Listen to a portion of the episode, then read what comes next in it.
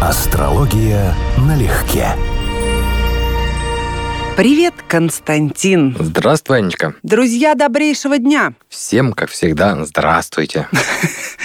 Таким котиковым голосом Ну, сказал. хочется ж какое-то разнообразие вносить от выпуска в выпуска в мое приветствие. Лучше внеси разнообразие, назвав свой самый крупный недостаток характера. Легко. Я это в первом классе записал в сочинении. Лень. Я оказался прав и вообще беспроигрышно просто. Хуже недостатка у меня нет. Лень. У меня есть все недостатки из-за этого. Да, лень мать всех пороков, Абсолютно. мы помним.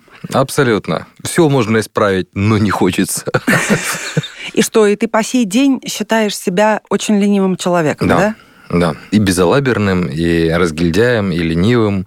И, с одной стороны, это даже счастье, потому что это приятно. У кого-то я читал, у Малевича, что ли, что, мол, слишком легкомысленно мы относимся к лени. Лень – это и есть цель человеческого существования. Ну, я понимаю, да. Для Я-то творческой- думала удовольствие. Лень – возможность ничего не делать в этом смысле. Он в этом плане даже оригинальная мысль действительно сказал. А с другой стороны, ты понимаешь, что если бы у тебя было поменьше этого качества, меньше было бы комфорта в жизни, но ты бы большего добился. И вспоминается Жванецкий, который тоже себя упрекал за то, что он не стал большим писателем, просто потому, что он слишком ленивый. Он талантлив, мы все его знаем, я его обожаю просто. Но он сам о себе считал, что он жизнь, конечно, профукал. На вкусную еду, на вино и на подобного рода вещи. Окей, но я-то хотела посумрачнее на самом деле услышать что-то, потому как наша сегодняшняя тема — это недостатки характера или, проще говоря, дурной характер. И все, М. что в это входит. И посмотрим, как в гороскопе это будет отражено. Если я правильно понимаю, о чем идет речь, у нас речь идет о недостатках, ущербах, планетах, которые относятся к Септенеру, то есть Солнце, Луна, Меркурий, Венера, Марс, Юпитер, Сатурн. И вот каждая из них может описывать свои психологические ущербы и довольно серьезные проблемы. И человек, может быть, допустим, в одном вопросе не просто адекватен, а даже образцовым, а в каком-то другом у него серьезные прибабахи, перекосы и сложности. Нет, я хочу с тобой поговорить именно о том, Когда человек в целом такой, да? Когда у человека, да, дурной характер. А, тогда мы должны говорить не о разных планетах, о семи, а фактически о Солнце или Луне, или управителе первого дома. У нас три сигнификатора, которые описывают важнейшие описатели личности. Сознательное поведение человека Солнце, привычки, бессознательное поведение, эмоциональная реакция, адаптация Луна, и управитель первого человек как социальная личность, как он себя ведет. Соответственно, вот главные дефекты будут связаны с одним из этих трех признаков, как именно это происходит. А дальше нюанс. Допустим, там Солнце, Венера, но при этом сожженная какая-нибудь Венера, при этом одновременно очень сильная Венера. Солнце, Венера в соединении было у Алистера Кроули сожженное. Нарцисс. Классический, клинический нарцисс. Дефект личности, причем очень характерный и заметный. Или, допустим, Солнце, Луна, опять же, сожженная Луна в Тельце, чрезвычайно сильная, и карта его известна у Карла Маркса во втором доме. Человек крайне озабоченный темой денег, но одновременно плохо озабоченный темой денег. Он всю жизнь прожил, все это знают, но кто знает историю, да, на грани нищеты. То есть вот на грани нищеты. И тем не менее тема денег в его жизни, это прям мейнстрим, это его ведущая скрипка его биографии, его психологии. Его душа буквально или сознание лежало в теме денег. Но для него эта потребность неестественная, искаженная и проблемная. Но капитал написал. Нет, как философ к нему вообще вопросов нет. Вот просто не дай бог с таким человеком жизнь связать, это другой разговор. Вот это и интересно, понимаешь, когда смотришь карту человека и видишь, что это, допустим, скандалист, неуживчивый человек, который выясняет все либо глоткой, либо кулаками, мгм. либо человек очень мстительный, который осыпает тебя все последующие годы после какого-то конфликта и ругательствами, и поминает тебя в суе постоянно, Мгм. и пророчит несчастье тебе и еще в пяти поколениях всем твоим родственникам. Человек, переходящий на личности, в разговоре мгновенно, как только его уязвили. Вот это вот все в совокупности, или хотя бы что-то из этого, как я понимаю, и называется дурным характером, паршивым характером. Как он дается и на что это похоже? Ну, нам нужен гороскоп. Если мы говорим только по космограмме, мы можем видеть связи Солнца и Луны, и это будет уже описывать определенные черты личности. Как я фактически начал, Солнце Венера, перекос в венерианскую сторону сознательной деятельности. Солнце Луна, излишняя эмоциональность и сильные потребности, которые человек не осознает, но которые тоже не всегда естественные. Солнце Марс, пожалуйста, особенно сожженный Солнце Марс, излишняя резкость, излишняя своенравность. У мужчин просто грубость, может быть, и даже агрессия. А Луна, та же самая в поврежденных аспектах, аспектах, это будет болезненное восприятие всего на свете. И вновь, каким образом болезненное? Допустим, там Луна, Марс. В женской карте Луна, Марс напряженный аспект. Обидчивость, истеричная компонента, сложные отношения с мужчинами. Даже с теми мужчинами, которые адекватные, будут сложные отношения, потому что ты от них ждешь подвоха. У тебя, как называем, пассивная агрессия, да? Ты их провоцируешь на конфликт, по сути. У мужчин это будет иначе тоже по отношению к женщинам больше проявляться. То есть есть вещи, которые видны в космограмме, но есть еще очень значимая часть, которая видна только при гороскопе рождения. То есть управитель первого дома, где асцендент нам надо знать, и какие планеты в первом. И вновь попал плохой Марс в первый дом. И человек будет вести себя периодически грубо, по-хамски, неадекватно, слишком прямолинейно. Он так склонен к этим вещам. Или там, допустим, с первым домом связан очень плохой Меркурий, сожженный, ретроградный, в изгнании. И человек будет нести какую-нибудь такую чушь с таким умным видом, что это будет серьезнейший дефект его личности. Он может быть эмоционально адекватен, он может детей любит, он может вегетарианец, да, ну, возвращаемся к каким-то его бонусам. Я сейчас не говорю про то, что вегетарианцы это очень хорошо. Но, как говорится, он открывает рот и хоть святых выноси. И все-таки глупость к дурному нраву не относится. Хотя понятно, что невежество... Вот я с тобой, наверное, не буду соглашаться здесь сейчас. В XVI веке еще нидерландский философ и видный ученый эпохи Северного Возрождения Разм Роттердамский говорил, что невежество – мать высокомерия, угу. а ученость порождает скромность. Угу. Тут да, но все равно человек, который несет ахинею искренне, я не считаю, что он заслуживает быть причисленным автоматически к людям со склочным дурным характером. Нет, он не скандальный характер, он может быть не скандальный. И даже может быть не злонравным даже, человеком. Может, да, нет, еще раз, он может быть не злонравный, но может быть такая же история, как, помнишь, какого-то чешского протестанта, по-моему, Яна Гуса сжигали, какая-то бабушка ему подносила к костру хворостинки, считая, что это благонравное деяние. Она у не злая, она доброе дело делает, но при ее восприятии, при ее кругозоре. Я к тому, что глупость на самом деле это довольно большая проблема. Человек может быть милый, человек может быть не конфликтный, человек может быть не злонравный,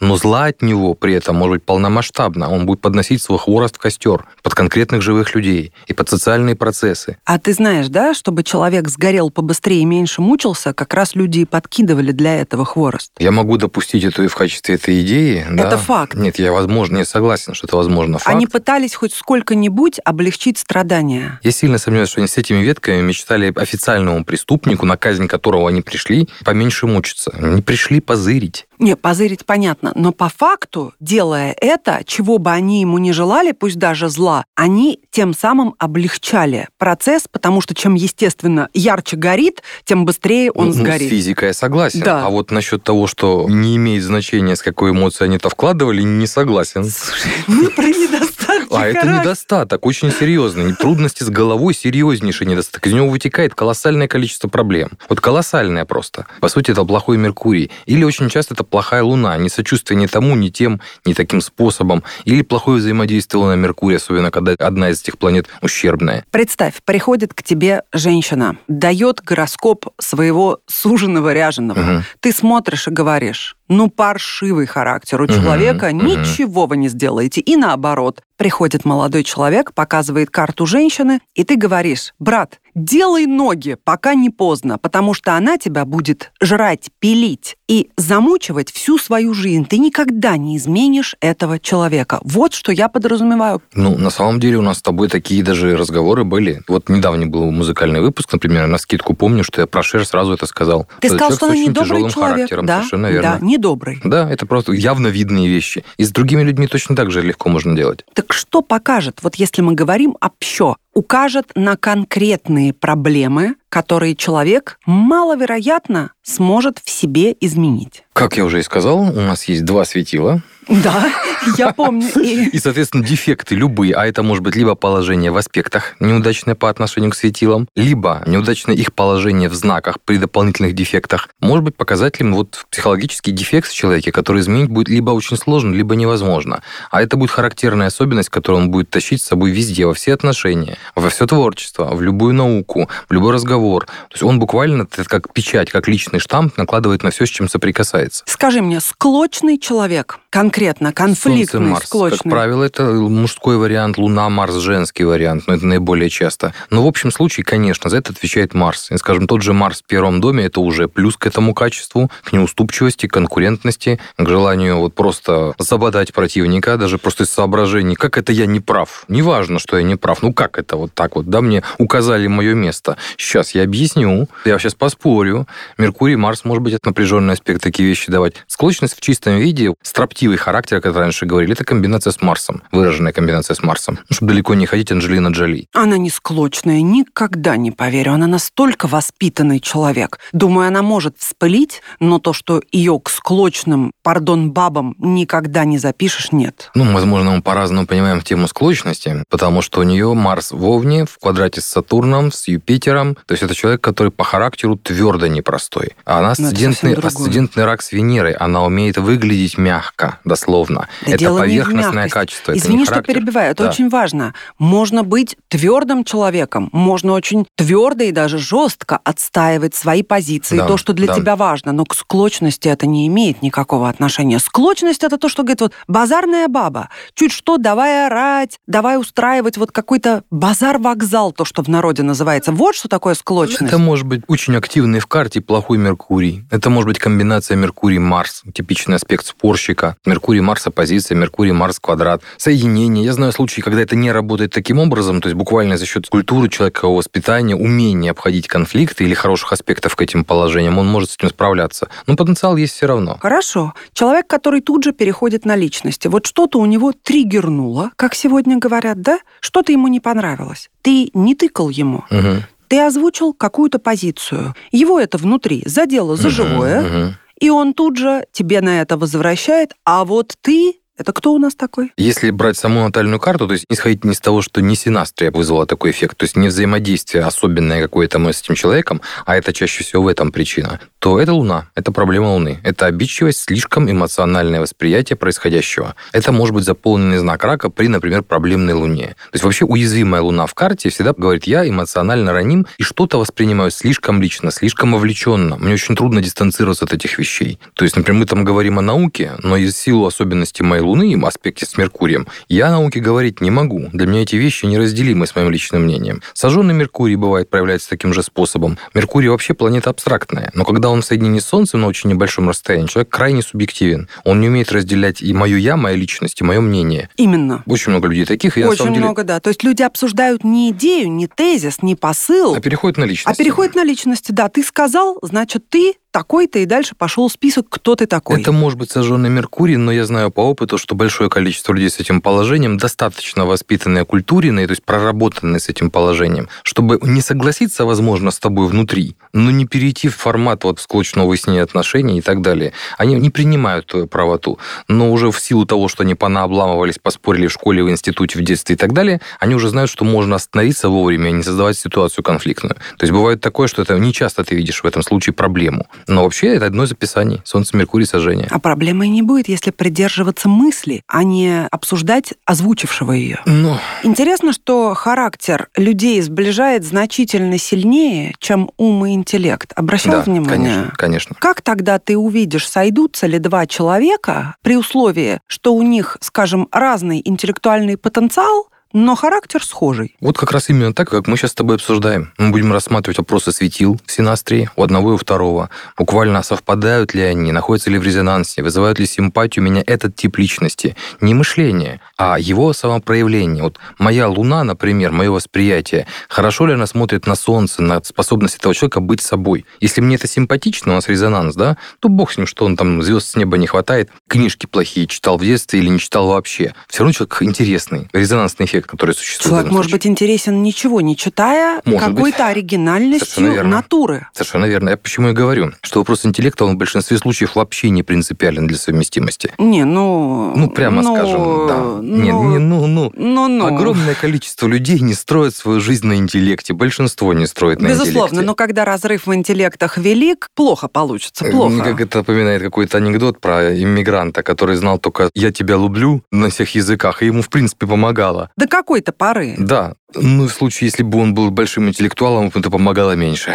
Поэтому нет, по уму мы людей оцениваем очень нечасто. А Это- зачем в крайности? На одном полюсе большой интеллектуал, вот именно большой, не просто сообразительный, нормальный человек, а большой интеллектуал, а на второй только я тебя люблю, и на этом конец. А потому что, смотри, в табеле о рангах в астрологии Луна находится в более значимой позиции. Луна – это восприятие, эмоции, душа, мое эмоциональное состояние, чем Меркурий, который, собственно, является базовой планетой ума, и дополнительные к нему другие планеты. Поэтому наша эмоциональная потребность по умолчанию у всех, то есть потребность в эмпатии, потребность в сопереживании, потребность в том, чтобы тебя молча выслушали, например, даже просто, она более сильна, чем потребность быть понятым или иметь интеллектуальные какие-то зацепки с другим человеком, чтобы мы могли что-то обсудить. Гораздо больше мы хотим, чтобы мы могли чувствовать на одной волне. Я согласна, но если человек тебя внимательно выслушал с эмпатией, он непременно тебе свое внимательное слушание подытожит какой-то хотя бы фразой или Ну да. двумя, что он впитал Мгм. суть, хотя бы эмоциональную, того, что ты ему говорил, правда? Да, при этом, возможно, интеллектуальная разница будет такой большой, что ты поймешь, нет, он не все, или он, она, не все понял, но он хотел, он старался. И у вас по-прежнему замечательные отношения, хотя интеллектуально вы на разных этажах.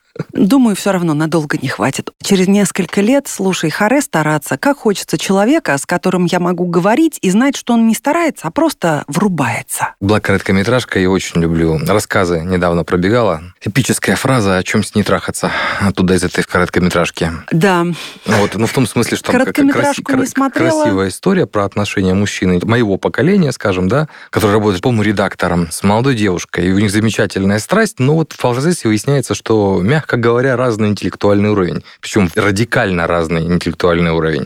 То есть на элементарных вещах, которые ему кажется просто стыдно не знать, у него представления очень общие. В общем, это вполне реалистично, кстати, описано. Ну, он, как бы, на мой взгляд, ведет себя некорректно по фильму, но смысл примерно этот. То есть он возвращается к подруге, которая из его поколения, потому что с ней он может говорить о Троцком. А та подруга не понимает в принципе. Ну, еще раз, это как любое кино. ему утри- в постели не утриров- хватает утрированный- бесед о еще раз, утрированный пример, Да, да. да, Жизнь Бада немножечко другая. Совсем. Но, но, но, но, то, что сейчас мы говорим, одно другое, видишь, хорошо бы, чтобы все совпадало. Но ты меня прости, кто в 23-25 может и обладать красивым телом, и беседовать о Троцком? Ну, пардон, так можно искать. Не, я к тому, что интеллект все-таки это важная составляющая отношений, но скорее Я дружбы, чем отношений. Ну, не-не, я имела в виду как раз отношения серьезные, не хочу говорить, а то вспоминается сразу, у нас были такие серьезные отношения, что мы за три года ни разу не улыбнулись.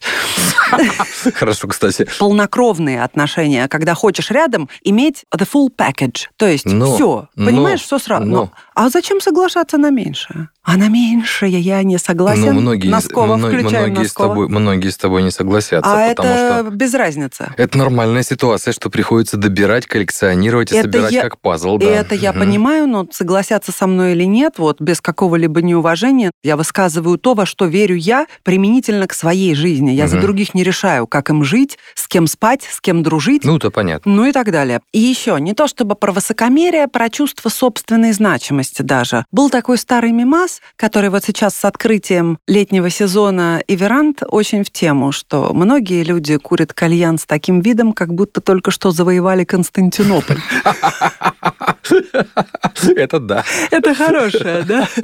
Вот это вот важность. Ведь есть такие женщины и мужчины, у которых на лице вот заходит домой, там, сделал на грош, а лицо выражает завоевателя Константинополя, понимаешь? Ты знаешь, я думаю все-таки, что это связано не с гороскопом, а с духом. Ведь дети все во многом э, страдают чувством собственной значимости. А в подростковом возрасте мы проходим все достаточно болезненную шлифовку. Но кто-то вырастает, опять же, умнеет, мудреет, начинает быть более понимающим мир. А кто-то так и остается, по сути, инфантилом. И вот эта инфантильность чувства собственной значимости, на мой взгляд, она имеет отношение скорее вот к духовному росту, чем к гороскопу. Конечно, можно это связать, скажем, с той же Луной, например, в карте, с тем же Солнцем, но мне кажется, что это вопрос именно временный, связанный с эволюцией. То есть это вопрос понимания того, куда ты попал, и в каком мире ты живешь, какая у тебя в нем роль. Более того, какая она краткосрочная на самом деле эта роль. Я с тобой, конечно, соглашаюсь, но инфантильность звучит как-то нейтрально. Ну, инфантил, ну, там, не дорос. Я педалирую противность, потому что об этом хотелось говорить, о дурном характере, в прямом Мгм. смысле слова. И вот это вот выражение лица очень противное. Я помню, в начале нулевых такое выражение лица было у дам молодых, которым покупали права и машину, и они ехали. Вот сейчас ты меня лучше поймешь. Ты мне сейчас напомнила просто живую ситуацию. Реально была такая картина. Было у меня такое мелкое ДТП. Я ждал, пока приедет экипаж ГИБДД, будем разруливаться, да? И в потоке движения едет Порше Каен. Такого неоново-розового оттенка,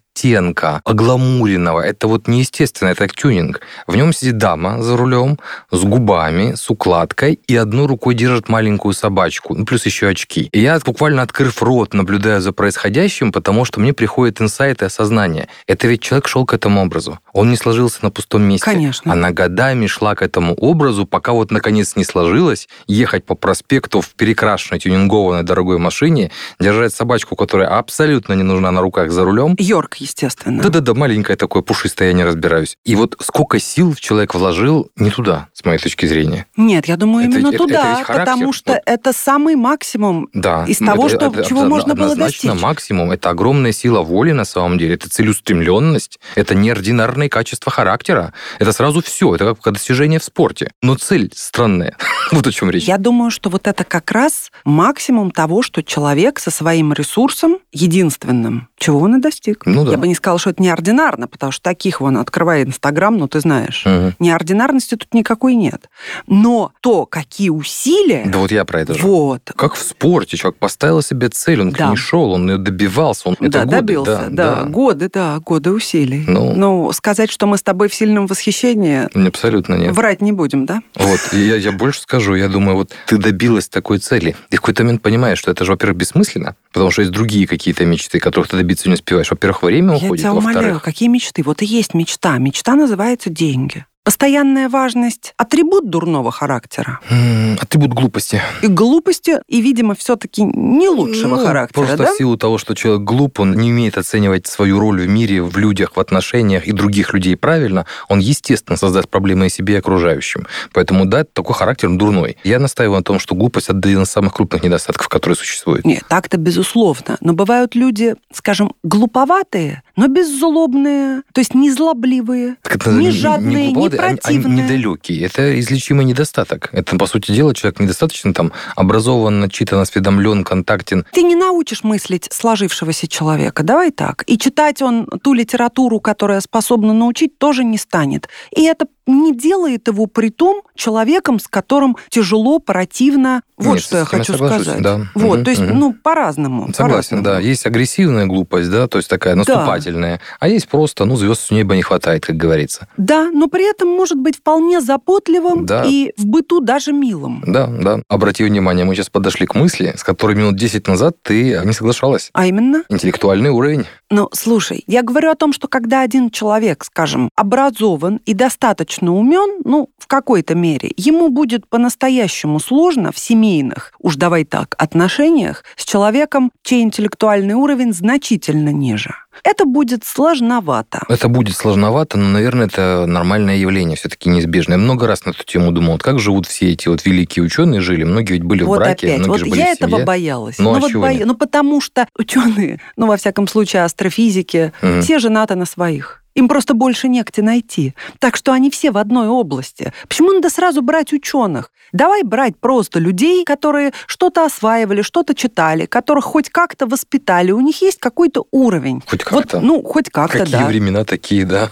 Такие аналогии. Да, хоть как-то, потому что изумительно воспитанных людей днем с огнем. Не сморкается в занавеску, уже зачет. Вот, да, да, за него не приходится краснеть, умеет пользоваться за столом приборами, не чавкает, к лотку приучен. Вот, к да, лотку да, да, приучен, да, да. Слушай, есть люди нормально воспитанные, у которых внутри датчик встроен, что гнусно, а что нет. Так вот, человек хочет себе подобного рядом в отношениях. Он не хочет объяснять какие-то элементарные вещи. И шутя, например, о Саре Бернар, он не хочет, чтобы это понималось как Сан-Бернар. И да, проблемы, Мгм. безусловно, будут, если человек ищет себе партнера, полномасштабного. Это максималистская точка зрения. Я понимаю тебя, ты права, но я понимаю также, что в жизни ну, не получится найти такие отношения, и ты всегда идешь на определенные компромиссы, причем постоянно и хронически. И возникают нюансы по принципу, ну, и тут не совсем так, и тут не совсем так, но есть же важное, есть приоритетное, а есть второстепенное. И вот какими-то вещами ты можешь жертвовать, какими-то нет. И вот с моей точки зрения, скажем, проблемный характер,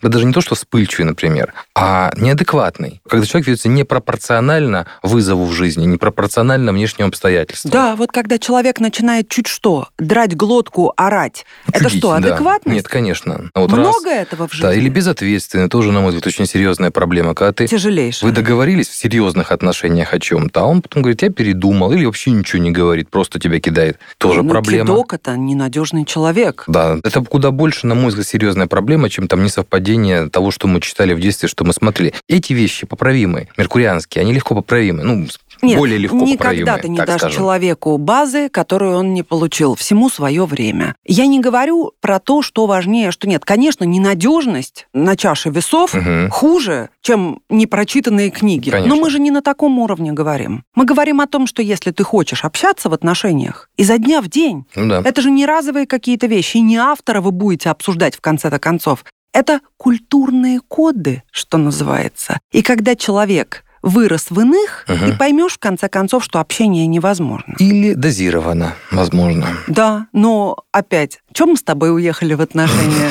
Нет, ну понятно почему. вечная. Потому что, да, тема вечная, потому что недостатки характера почему-то всегда... они там, вот именно Да, там они, они там и проявляются. проявляются. На необитаемом острове твои недостатки характера никого не волнуют. Ладно, тогда закольцую твоим Михаилом Жванецким. Мгм. Не то, что твоим, я его тоже очень уважаю, но ты его любишь, я Очень, знаю. да. Если вам говорят, что вы многогранная личность, не обольщайтесь. Может быть, имеется в виду, что вы гад, сволочь и паразит одновременно?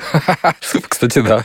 Друзья, пусть нам говорят о нашей многогранности только в положительном смысле, если уж говорят. И все-таки не люблю призывов, особенно от самой себя, но хочется быть уживчивым при условии, что хочется с кем-то жить. Или надо жить одному и не мотать нервы ни себе, ни другим. И пусть я максималист. Вот такое мое пожелание. А я бы пожелал адекватной самооценки. Потому что если человек адекватно понимает свою роль, себя, свою ценность, именно адекватно, правильно, то по большому счету проблемы чужих характеров – это уже не такие проблемы, какими они могут оказаться. Друзья, тем не менее, два социофоба в студии обнимают вас и любят вас. И это правда. Это правда. Пока. Пока-пока. Астрология налегке.